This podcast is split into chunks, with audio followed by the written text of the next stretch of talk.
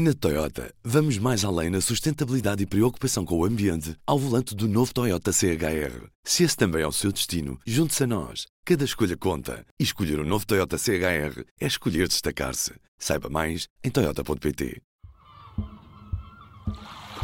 A Armada das Molucas, comandada por Fernão de Magalhães, atraca. Terra à vista! Amanhã faz 500 anos, meio milénio, que 237 homens saíram do Porto de Sevilha com algo a provar e acabaram por dar a volta ao mundo. A viagem do Magalhães, antes de ser ainda uma viagem de circunnavegação, é uma viagem de descoberta da metade desconhecida do mundo. Quem ouvimos é o jornalista e viajante Gonçalo Cadilhe. Já esteve em muitos dos lugares mais remotos do planeta e contou-nos as histórias que viveu de les a les em documentários, reportagens e em 2007 começou a viagem que deu origem ao livro Nos Passos de Magalhães. A viagem demorou, ui, demorou para oito meses ou nove meses, tentar ir a todos os lugares mais significativos da vida de Magalhães, não propriamente a navegar nas rotas que ele fez, mas sim a pisar os lugares onde a sua vida teve os momentos mais importantes. Para ajudar a contar como foi a viagem de circunnavegação de Magalhães, temos outra voz. Magalhães queria provar que as Ilhas Molucas, muito ricas em especiarias, pertenciam a Carlos V, rei de Espanha, e não a Dom Manuel. Este é o historiador, investigador e autor de vários livros sobre os descobrimentos. José Manuel Garcia. E como não podia ir por Ocidente ao serviço do rei Dom Manuel, rei de Portugal, que se tinha aborrecido com ele, e ele tinha-se aborrecido com Dom Manuel, por tal motivo ele ia pelo setor definido pelo Tratado de Tordesilhas, que pertencia à Espanha, porque tudo que estava ao Ocidente do Brasil era espanhol e, portanto, ele poderia navegar por o Pacífico eh, e assim conseguir uma nova via para ir à Ilha das Especiarias, provando que elas pertenciam a Carlos V e não a Dom Manuel. Mas enganou-se nas contas. Enganou-se porque as Ilhas Molucas pertenciam a Portugal. Enganou-se por 5 graus, na medida em que a determinação das longitudes no século XVI era muito difícil de fazer. Magalhães fica desiludido. Esta terra cheia de especiarias era mesmo portuguesa e o seu antigo rei, dono delas. Falhou o objetivo do empreendimento, mas havia que voltar para a Península Ibérica. O único caminho possível era voltar a navegar o Oceano Índico, e essa parte era a parte espanhola do mundo. Tudo bem até aqui. Mas contra as regras de Carlos V, rei de Espanha, já sem Magalhães, que morreu nas Filipinas, a armada faz ao mar pela metade portuguesa. Ele nunca poderia dar a volta ao mundo, estava proibido dar a volta ao mundo e ele não queria dar a volta ao mundo. Mas, isso é que é o mais engraçado, acabou por se dar a volta ao mundo de uma forma direta e seguida, porque Juan Sebastián Elcano, que foi o único sobrevivente da armada a comandar a nau Vitória, viu que não conseguia regressar pelo Pacífico e então decidiu arriscar, e obedecendo às ordens de Carlos V, decidiu regressar pelo Oceano Índico, pelo setor português, fugindo dos portugueses e conseguindo, para a sua grande glória, de dar a volta ao mundo. E os dados curiosos não acabam aqui. Celebramos amanhã a primeira volta ao mundo feita de seguida.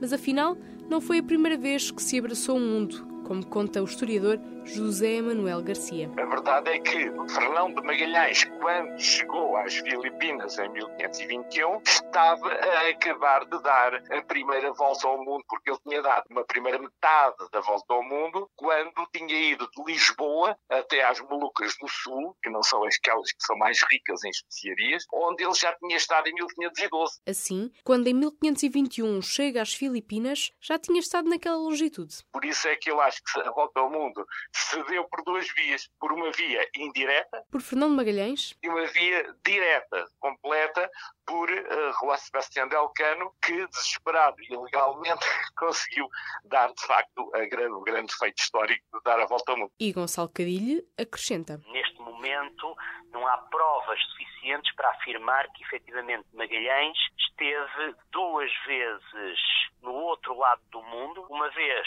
como português e outra vez como espanhol, mas se não esteve exatamente nesse mesmo lugar, esteve muito perto. Ou seja, ele basicamente, em dois momentos da sua vida, fez duas voltas ao mundo por dois hemisférios diferentes para chegar ao mesmo sítio. Então estamos a olhar para esta viagem proibida, esta viagem Sim. ilegal. Sim, sim. Como é que a catalogamos então? É a Rota Magalhães-Elcano que se vai passar a Sim, chamar? eh, sim, quer dizer, a, a rota direta da viagem que concluiu a primeira volta ao mundo direta, de facto, é Magalhães, que dirigiu a primeira metade até ser morto nas E depois a outra metade que foi dirigida por Elcano. Aqui a pergunta importante é: a viagem de volta ao mundo foi uma viagem espanhola, não é? Uma viagem com os navios espanhóis, patrocinada pelo rei de Espanha, em que Magalhães já tinha renunciado à nacionalidade portuguesa. Portanto, neste contexto em que é tudo espanhol, será que nós portugueses devemos sentir-nos orgulhosos, devemos achar que também é nossa primeira viagem de circunnavegação do globo, só porque o comandante era português?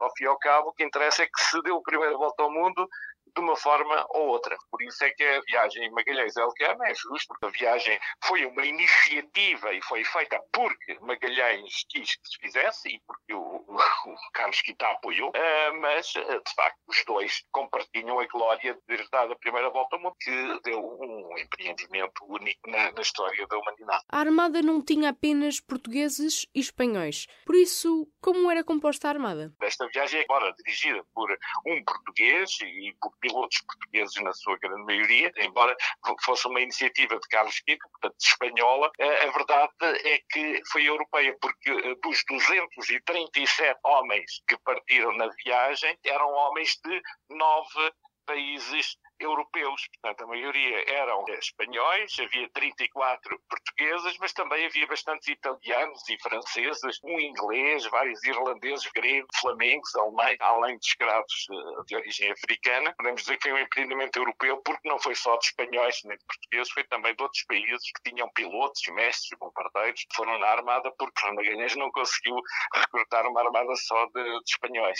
E também à boa maneira portuguesa, porque relembro-me lá quantos portugueses é que o Foram rei espanhol 34, deixou. 34, 34 portugueses. Havia dúvidas, havia pessoas que diziam que eram 30, 31, mas eu, entretanto, estive a contá-los, eram 34, porque vários deles eh, disfarçaram-se de espanhóis, quer dizer, tinham que eram espanhóis, porque o Carlos Quito, a certa altura, havia que havia muitos portugueses e, e proibiu, e houve muitos portugueses que ficaram de fora, foram proibidos de embarcar.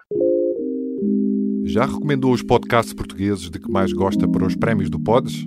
O primeiro festival de podcasts em Portugal acontece a 9 de novembro em Lisboa. Envie a sua sugestão até 22 de setembro em pods.pt recomendar. E depois de tanta rivalidade e trocas de identidades, Portugal e Espanha comemoram juntos. Em Portugal, agora no dia 20 de setembro, eh, em Belém, vão-se fazer várias iniciativas e, e eh, através da, da, televisão e através da comunicação social, vão-se evocar vários eventos, vão-se lançar livros sobre o Fernando Magalhães. Eu acabei de colaborar num primeiro romance sobre o Fernando Magalhães, que é o Fernando Magalhães e a Ave do Paraíso. E os nossos vizinhos também comemoram. Os espanhóis acho que vão fazer bastante atividades em Sevilha. Eu próprio, no início de outubro, vou ao Chile, porque na Santiago do Chile e, no Estreito de Magalhães vão-se fazer também grandes celebrações. A juntar-se às celebrações, no dia 5 de janeiro do próximo ano, parte de Lisboa o navio NRP Sagres. O navio principal da Marinha Portuguesa vai dar a volta ao mundo, tal como Magalhães, mas em pelo menos metade do tempo. Calcula-se que esteja de volta um ano e cinco dias depois de zarpar. Entretanto, a candidatura de Portugal e Espanha para elevar a circunnavegação a património mundial pela Unesco ainda está em estudo. Projeto, de facto, nem é só português, nem é só espanhol, envolve vários países e eu sei que a representação portuguesa na Unesco está a tratar do assunto, mas a verdade é que neste momento ainda penso que não está nada suficientemente definida, a não ser que haja novidades nos próximos dias, mas por enquanto está em curso. Esperemos que seja aprovado, que era um bom Esperemos presente que sim. para a celebração. Esperemos que sim, que é uma ideia muito bonita e que permite precisamente esta união de países eh, à volta do mundo todo. E o Fernando Magalhães atravessou, que é, é muito bonita, penso. Celebramos uma conquista europeia, mas destacamos a importância deste Magalhães, um homem que nasce português, morre espanhol. Um homem determinado, com uma inteligência intuitiva alta, um bom líder, com carisma no dia 27 de abril de 1521, quando o Fernão Magalhães foi morto, também será um dia para celebrar, embora por, por um motivo triste, porque acabou a vida de um homem que se imortalizou devido ao seu grande feito, ter sido o primeiro homem a dar a volta ao mundo. Os feitos de Magalhães ajudou a completar os mapas da época, contribuindo para uma geografia mais precisa, dá até o nome ao Oceano Pacífico, de tão calmo que parecia quando o atravessa em termos simbólicos, foi ele que permitiu a viagem à volta do mundo, porque até aí não era possível fazer essa viagem unindo os oceanos, unindo a Terra. Por isso é que é a, a viagem de Fernando Magalhães o símbolo do início da globalização que, ao fim e ao cabo, estamos a comemorar. Do P24 é tudo por hoje. Fique com a parte do livro Nos Passos de Magalhães, de Gonçalo Cadilha, onde Gonçalo se deixa impressionar pela dureza do Estreito de Magalhães, uma leitura feita pelo próprio autor. Viajada de Magalhães, o momento que sublima e resume toda a viagem é este agora, no lugar onde a existência de Magalhães se justifica para a posteridade. Foi para descobrir isto que este homem veio ao mundo. No dia 21 de outubro de 1520, a Armada das Molucas chega ao estreito que hoje chamamos de Magalhães. Daqui parece apenas mais uma enorme baía fechada no litoral da Patagónia. Prescuto também eu o sudoeste. Não é possível intuir qualquer abertura na costa recurvada. É exatamente isso que Carvalho vai contar ao seu capitão. Magalhães não se convence. O reconhecimento dura quatro dias. Os marinheiros regressam convencidos de que se encontraram a passagem tão procurada e anunciam essa convicção. Mal avistam a nau do capitão-general. Magalhães compreende. Deve viver esse instante como o homem mais feliz da época dos descobrimentos. O único homem igualmente tão feliz nesses anos terá sido Colombo, do momento em que desembarca no que ele julga ser continente asiático. Colombo engana-se, Magalhães não. O público fica no ouvido. Na Toyota, vamos mais além na sustentabilidade e preocupação com o ambiente ao volante do novo Toyota CHR. Se esse também é o seu destino, junte-se a nós. Cada escolha conta. E escolher o um novo Toyota CHR é escolher destacar-se. Saiba mais em Toyota.pt.